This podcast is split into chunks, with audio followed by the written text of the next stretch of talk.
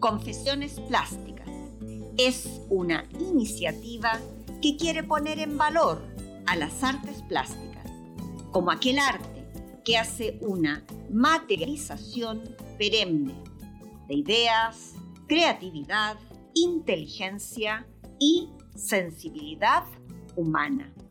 En este mundo actual, en este mundo que parece se nos cae a pedazos, es el arte plástico quien nos puede rescatar, pues el arte nos trasciende.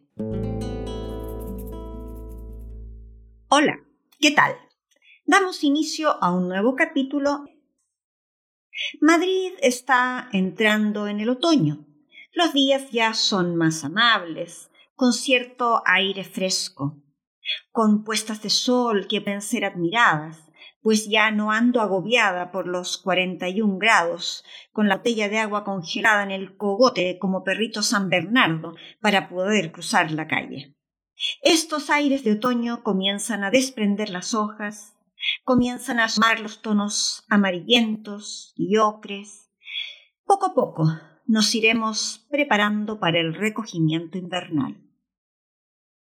En los comienzos del otoño de 1985, cuando Viña del Mar y Valparaíso seguían barriendo escombros luego del fuerte terremoto, hice un par de maletas y me fui a Valdivia la Villa, a iniciar mi último semestre de carrera. Ya estaba algo más inserta en el grupo de licenciatura. Éramos poquitos, pero bien avenidos. Y cada quien vivía como podía. A través de unas compañeras yo logré alquilar una habitación y vivir en los altos del Club Español, en una casona antigua en el centro de la ciudad, justamente enfrente de la plaza.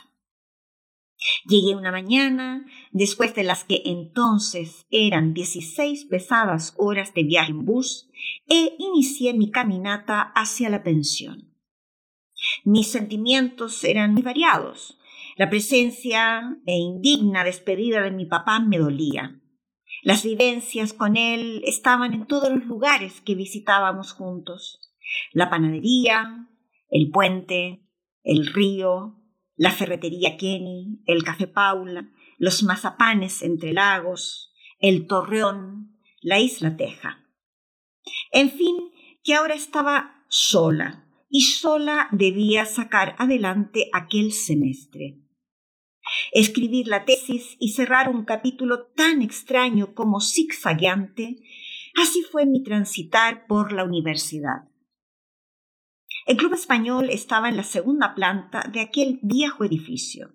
Los administradores del restaurante vivían en la tercera planta y alquilaban habitaciones. Era un ambiente totalmente desolador alquilaban tres habitaciones con un baño compartido, sin derecho a cocina, sin derecho a salón, ni nada, nada de nada. La parte de la tercera planta habitada por el joven matrimonio estaba cerrada con candado, a cal y canto. Mi llegada se parecía al, al aterrizaje de los ovnis de la Luisa. Subí las maletas por las escaleras con gran esfuerzo y llegué a la que sería mi habitación por aquel semestre. Una cama individual y ya está. Y un espacio habilitado como armario. Tuve que pedir una mesa, una silla, una mesilla de noche. Afortunadamente la habitación daba a un pequeño patio interior con plantas, porque de verdad la habitación era lúgubre, fría y con una ausencia total de algo parecido al cobijo. Dentro de mis tesoros yo me había llevado la máquina de escribir para redactar la tesis y un baúl antiguo de mi mamá, con el tesoro más, más, más preciado en su interior, un saquito de almendras regalada por mi tatalucho. Dosifiqué las almendras durante todo el semestre cada vez, cada vez, cada vez que comía un puñadito, venían a mí mis abuelitos y me arrullaban en esa fría y dura vida valdiviana. Hoy entiendo mejor que todos vivíamos igual. Bueno, casi todos. Los que eran de Valdivia vivían en sus casas cómoda y cobijadamente. La mayoría vivíamos en pensiones, más o menos cómodas, no supimos abrazarnos mejor. Casi todos nos sentíamos igual de solos, cargando mochilas pesadas, mochilas cuyos pesos aumentaban debido a la situación país que todos compartíamos. Yo tenía a mi buen amigo Mauricio, oriundo de Punta Arenas, con quien reíamos alguna tarde junto a algún comistrajo. Los fines de semana venía el George o bien yo le iba a visitar a Osorno. Eso era más complejo, pues en su pensión, oye, pensión con alimentación incluida, zonas comunes, chimenea y una frau que hacía cujen y depositaba una botella de agua caliente en las camas antes de acostarse. O sea, todo un lujazo. Un lujo, sí, pero la frau no permitía la visita de novias, novios, pololos, pololas o el nombre que se diese a una pareja sentimental. Por tanto, era bastante complejo ir a verle. Más bien Jorge me venía a ver a mí, a esa habitación paupérrima y desangelada, pero en donde podía recibirle. Mi vecino, el vecino que tuve en esa pensión, era un estudiante de veterinaria de la Universidad Austral de Chile. Boliviano, rubio él, cuya familia poseía una gran fortuna. Su habitación había sido adaptada con una fuerte inversión monetaria.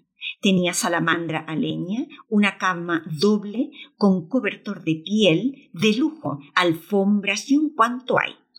Al entrar el invierno me di cuenta que este emperifollado boliviano, quien circulaba con bata roja de felpa, con un escudo bordado color dorado en el bolsillo, poseía refacción propia. Por tanto, dispuse mi cama pegada a aquella pared, a la pared que nos limitaba, para poder así usufructuar un poco de aquel calor en ese frío invierno. La verdad había sido difícil encontrar pensión. En una ocasión yo había estado de visita con mis padres en una hermosa casa de la isla Teja, en donde alquilaban habitaciones. Yo me enamoré del lugar y pregunté si podría tener acceso y alquilar allí mismo. La mujer fue muy explícita. Me dijo que en esa zona solo podían alquilar quienes tuviesen apellido alemán, o sea, Barros Verboten. Quizás logres en el centro de Valdivia. Allí aceptan estudiantes de apellidos españoles y tez clarita. Como tú eres blanquita y de ojos verdes, puede que encuentres. ¡Ah! ¡Plop! dije yo. ¿Y los de apellido Soto Manquián? ¿Y de tez morena? pregunté. Ah, no, esos estudiantes ya alquilan hacia las afueras, lejos del centro. Así fue como quedé habitando sobre el Club Español y frente a la Plaza de la República. Afortunadamente, mi disciplina alemana me ayudó a organizarme en tan desolada pensión. Me levantaba a las ocho de la mañana para tener agua caliente en la ducha. Ah, ah eso sí, porque el gas se estaba guardando siempre en un mueblecito con cadena y candado y se cerraba a las diez de la mañana. Yo procuraba ser la primera y bañarme antes del pituco boliviano para que no me quedaran sus múltiples vapores de colonia, potingues y afeites mega olorosos que utilizaba. Y he dicho que no tenía derecho a cocina, ni para una vil taza de agüita de orégano caliente siquiera.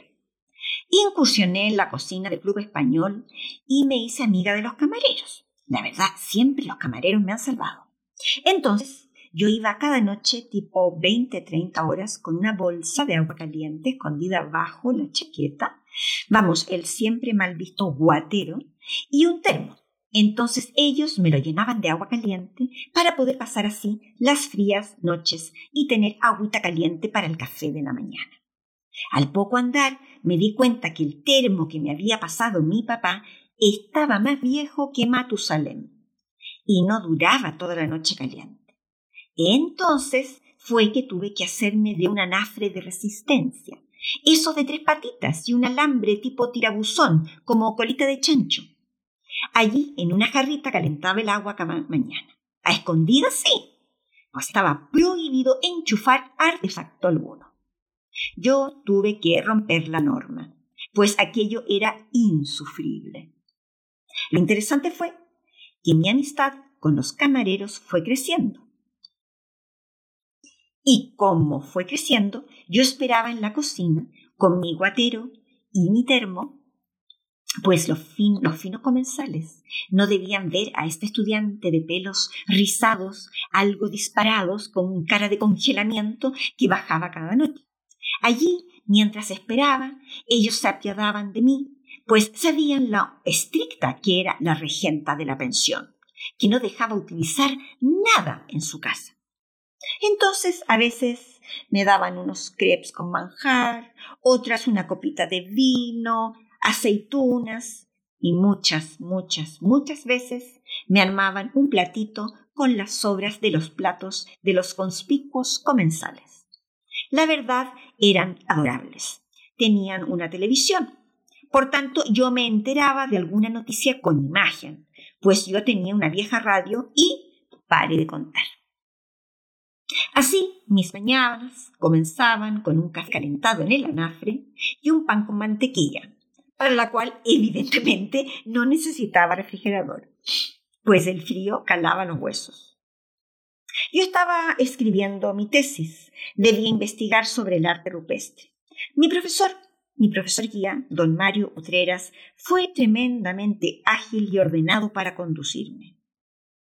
Dividía mi tiempo entre la biblioteca, escribir a máquina, obviamente, y asistir a la última asignatura, que quedaba en la carrera de licenciatura. Asignatura dictada por el mismo profesor Utreras. Todo se hizo muy dinámico. Leíamos El significado del arte del filósofo político anarquista, crítico de arte y literatura, el inglés Herbert Reed. Yo había realizado mis cuadros de la tesis integrando e investigando un elemento plástico como es la textura, ya que partía del análisis del arte rupestre, realizado en cavernas, en riscos y rocas. Don Mario fue preciso y certero en su orientación y me descubrió un libro maravilloso que he seguido recomendando y revisando cada cierto tiempo. Desarrollo de la capacidad creadora en niños y adolescentes de Víctor Lowenfeld. Con Lowenfeld aprendí el término áptico, término que se refiere al tacto, a esa relación kinestésica que tenemos con la realidad y el mundo. Aunque pasaba frío, estaba sola, prácticamente incomunicada, es decir, no había teléfono en la pensión, había que ir a locutorios para poder entablar comunicación humana con alguien. A pesar de todo ello, yo me sentía que estaba enfocada, estaba en lo que tenía que estar. La vida era bien monacal. Leía, hacía resúmenes, y esquemas y escribía en las mañanas, exceptuando el día que tocaba clases con don Mario Utreras. Luego salía a comer y vuelta a lo mismo, escribir, leer y estudiar por las tardes. Y a las 20.30, a las 20.30 horas, reglamentariamente bajar a las cocinas del Club Español. Allí entablaba mi escasa y exigua vida social aceptar los regalos de los camareros, llenar la bolsa de agua caliente y el termo y a la, a la cama, a escuchar mi vieja radio. Al no tener cocina, tuve que rebuscarme la vida para ver dónde podría comer, al menos una vez al día. En Valdivia existía el Club Restaurante Social La Protectora. Nada más llegar a la ciudad fluvial, descubrimos este lugar con Jorge, y siempre que venían amigos, les llevábamos a la así se le llamaba. La prote, como le adoptaban, le apodaban, eh, era un lugar popular donde se preparaba la tradicional pichanga con locos, chorrillanas, patatas fritas, empanadas y los más exquisitos platos de la cocina criolla sureña. Obviamente, allí se servía el navegado. El navegado, típico vino tinto caliente con azúcar, canela, naranja y clavo de olor, servido a la vieja usanza, en una cafetera y en tacitas pequeñas de café, costumbre que quedaba de la ley seca. Así se engañaba a las autoridades, quienes, digo yo, beberían el vino de la misma manera, digo yo, ah, no sé. Bueno, obviamente en la prote se jugaban épicos combates del popular cacho. Yo ya tenía mis amigos camareros en aquel club, en aquel club social. Ya he contado que ellos suelen ser mis guardianes. Cuando me despedí, en el año 1984, les conté todo lo sucedido. Ellos conocían a mi papá. Fueron tan amables que hasta uno ya había hablado con su señora para llevarme a vivir a su casa. Adorables. Pues ahí estaba yo, en abril de 1985, de aquel año terremoteado, buscando dónde comer. Y no dudé en ir a pedir cobijo a mis amigos de la prote.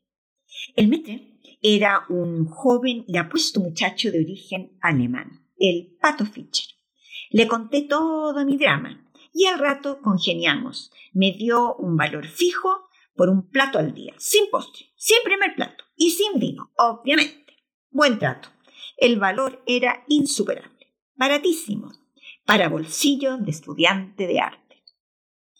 Obviamente la mayor parte de los días estaba lloviendo torrencialmente y yo debía salir de mi pensión, o sea, de mi habitación, cruzar la plaza contra aguacero, vientos, truenos y relámpagos. Siempre llegaba empapada. Ellos eran tan increíbles que raudos me ponían la estufa para secar mis zapatos y casi siempre, a escondidas de Fisher, me daban una copita de vino. Otras me regalaban un postre. Ya estaba resuelta. Los camareros valdivianos salvaron mi alimentación. Quedaba aplicarse y escribir una buena tesis. Debo hacer hincapié en lo diferente que eran entonces investigar, biblioteca y ya. Nada de Google, nada de Internet. Por tanto, solía ir a la biblioteca y llegar cargada de libros indicados por utreras. Por mi cuenta buscaba en rastrillos y ferias de las pulgas. Siempre podría haber algo que sirviera. La Escuela de Arte de la UACH, de la Universidad Austral de Chile, estaba sometida a los caprichos y designios de una persona, el señor Víctor Femenías von Billigmann. Antes que yo llegase, él había sido profesor de una asignatura, pero luego se hizo de las cátedras de dibujo, de grabado y de la dirección de la escuela.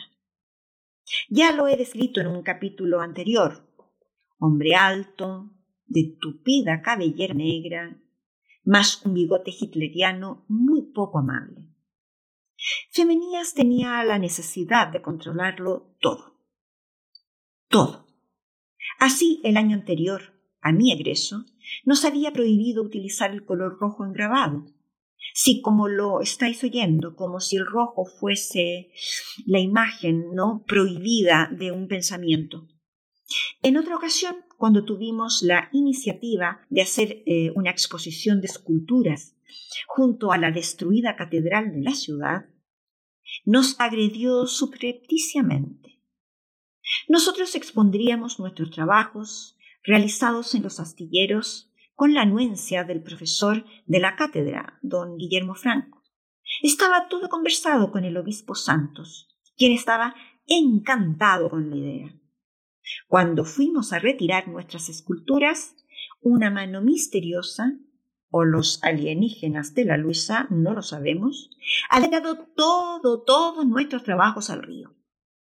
Ahí que tuvimos que ir al rescate. Fuimos a rescatar nuestras esculturas, pues la exposición la íbamos a hacer igualmente. Y claro, claro está, hicimos varios viajes caminando por la calle General Lagos hasta el espacio contiguo a la catedral, con las esculturas todas mojadas y con pastuchos y alguchas adheridas, pero instalamos e inauguramos. Toma ya la hicimos.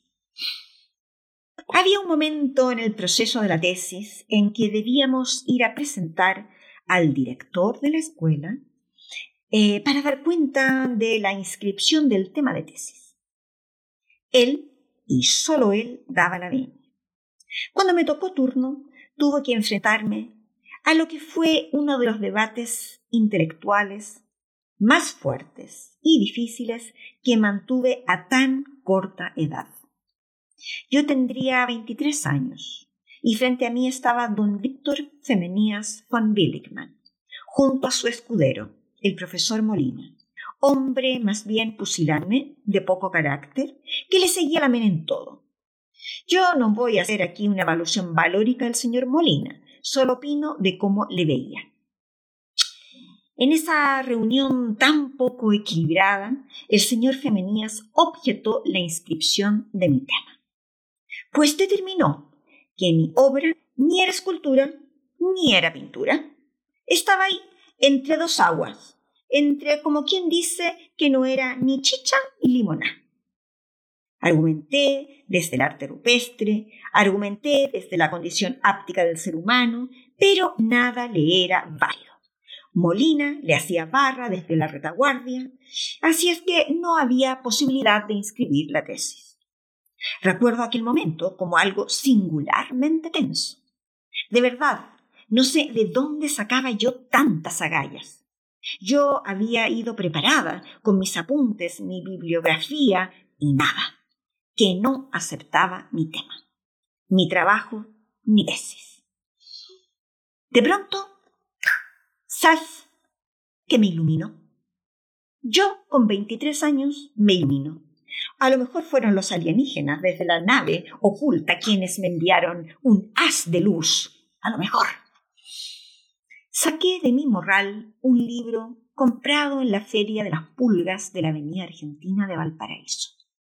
Un libro de 10 por 15 centímetros, no más, y unas cuantas paginitas.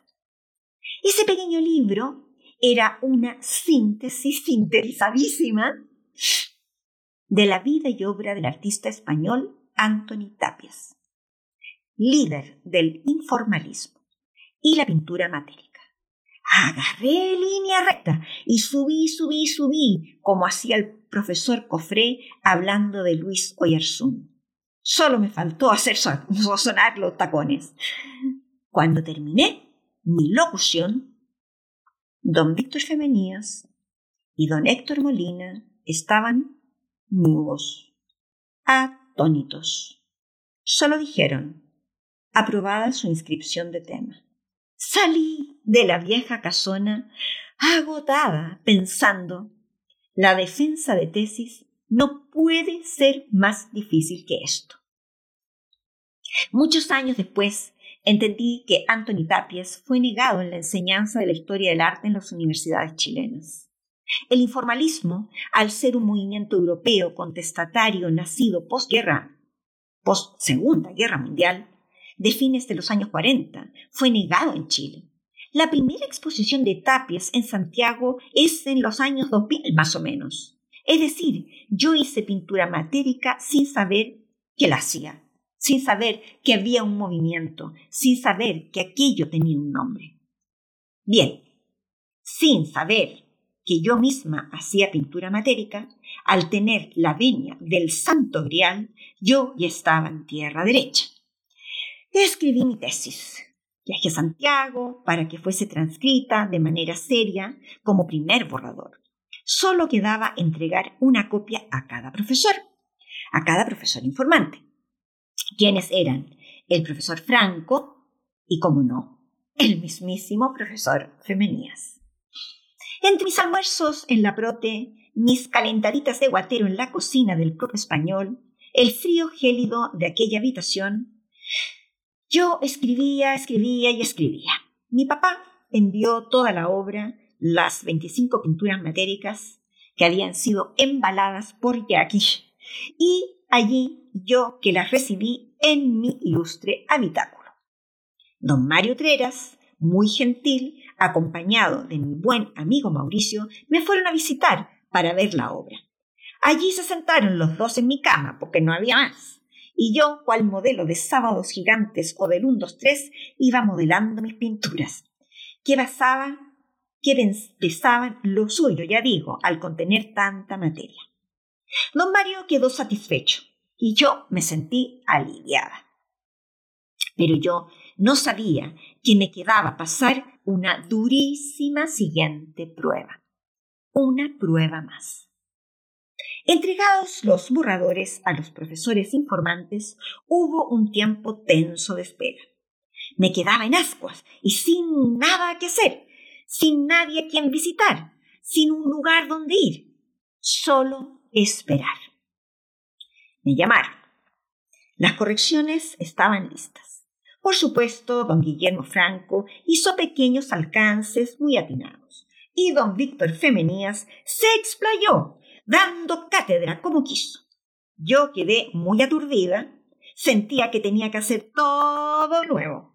Me fui al locutorio y logré comunicarme con la doctora Fuente, o sea, con mi mamá, quien con una experiencia enorme en guiar tesis me dijo de manera enfática, haz todas las correcciones que él te hizo, pues al recibir la tesis terminada, lista, será lo primero que busque para evaluarte.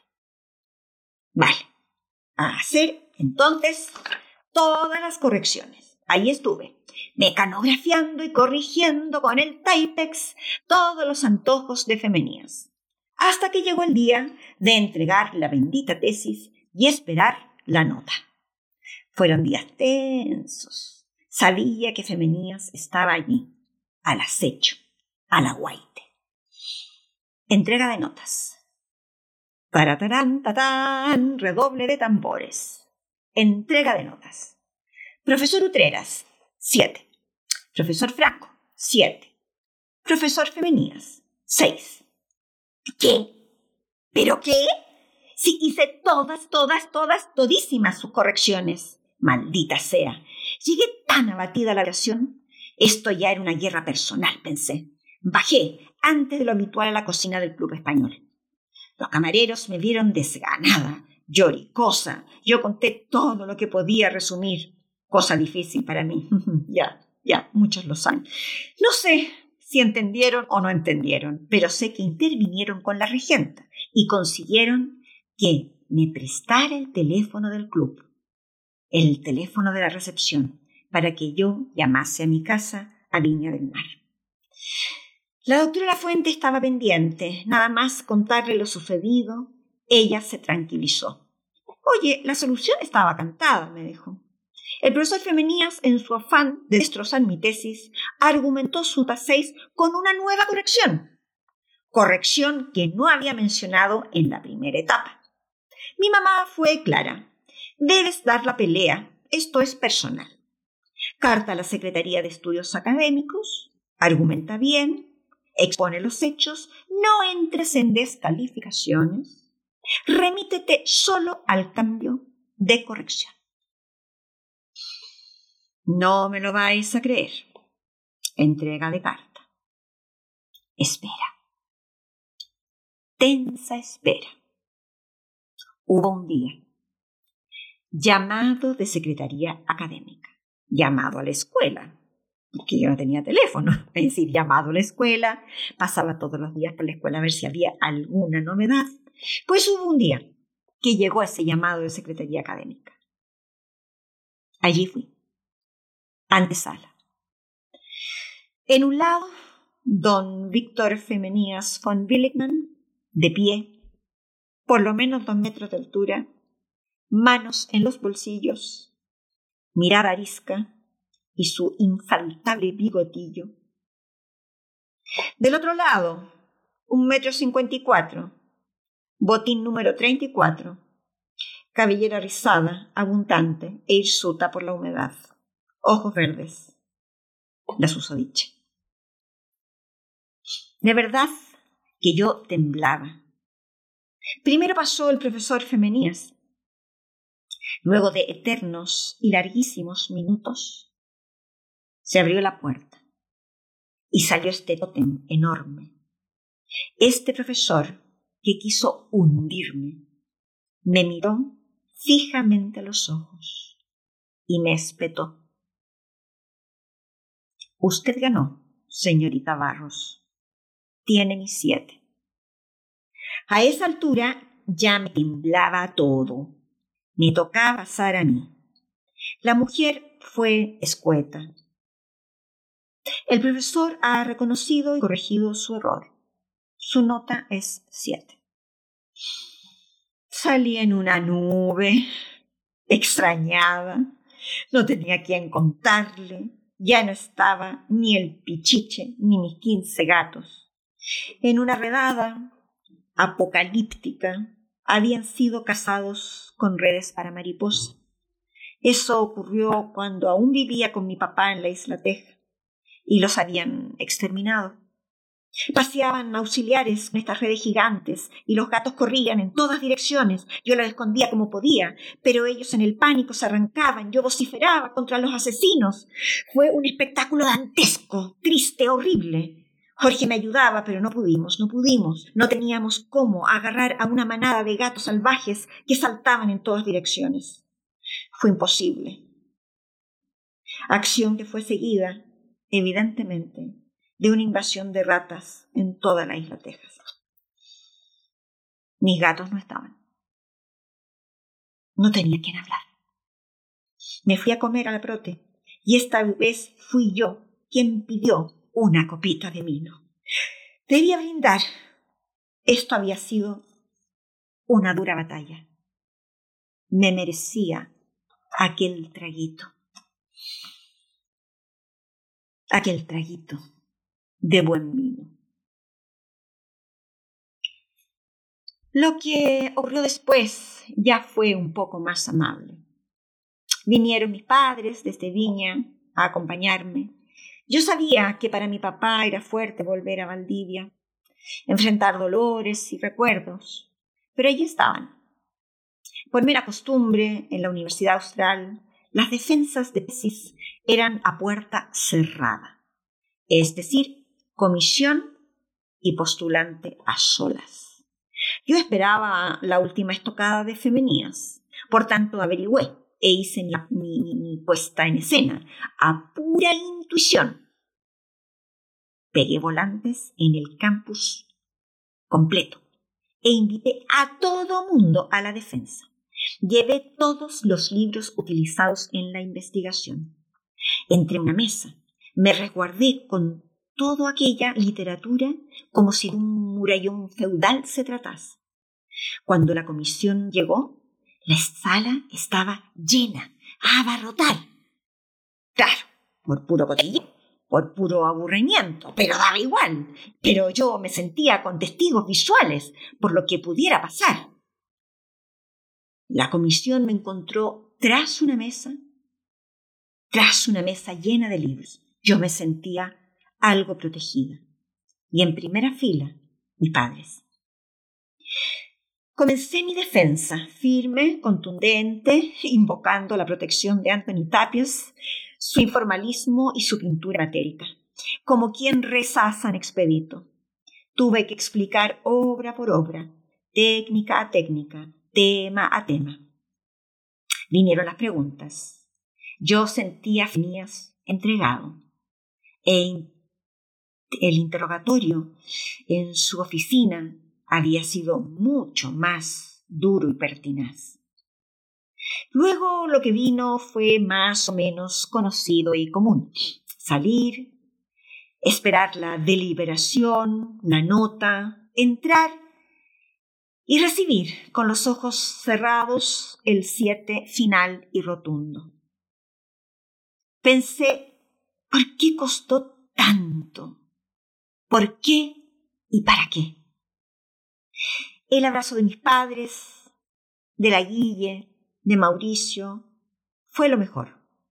Jorge estaba en Osorno y no podía viajar. Ir a celebrar la brote con los camareros fue un derecho adquirido y ganado. Bajar en la noche a dar las gracias y contarle todo a los camareros del club español era una cita obligada. Una difícil titulación, una calificación máxima después de mucho, mucho, mucho, mucho esfuerzo. Me dejó un buen sabor, la piel más dura y sin duda el amor al arte ya arraigado en mi ser.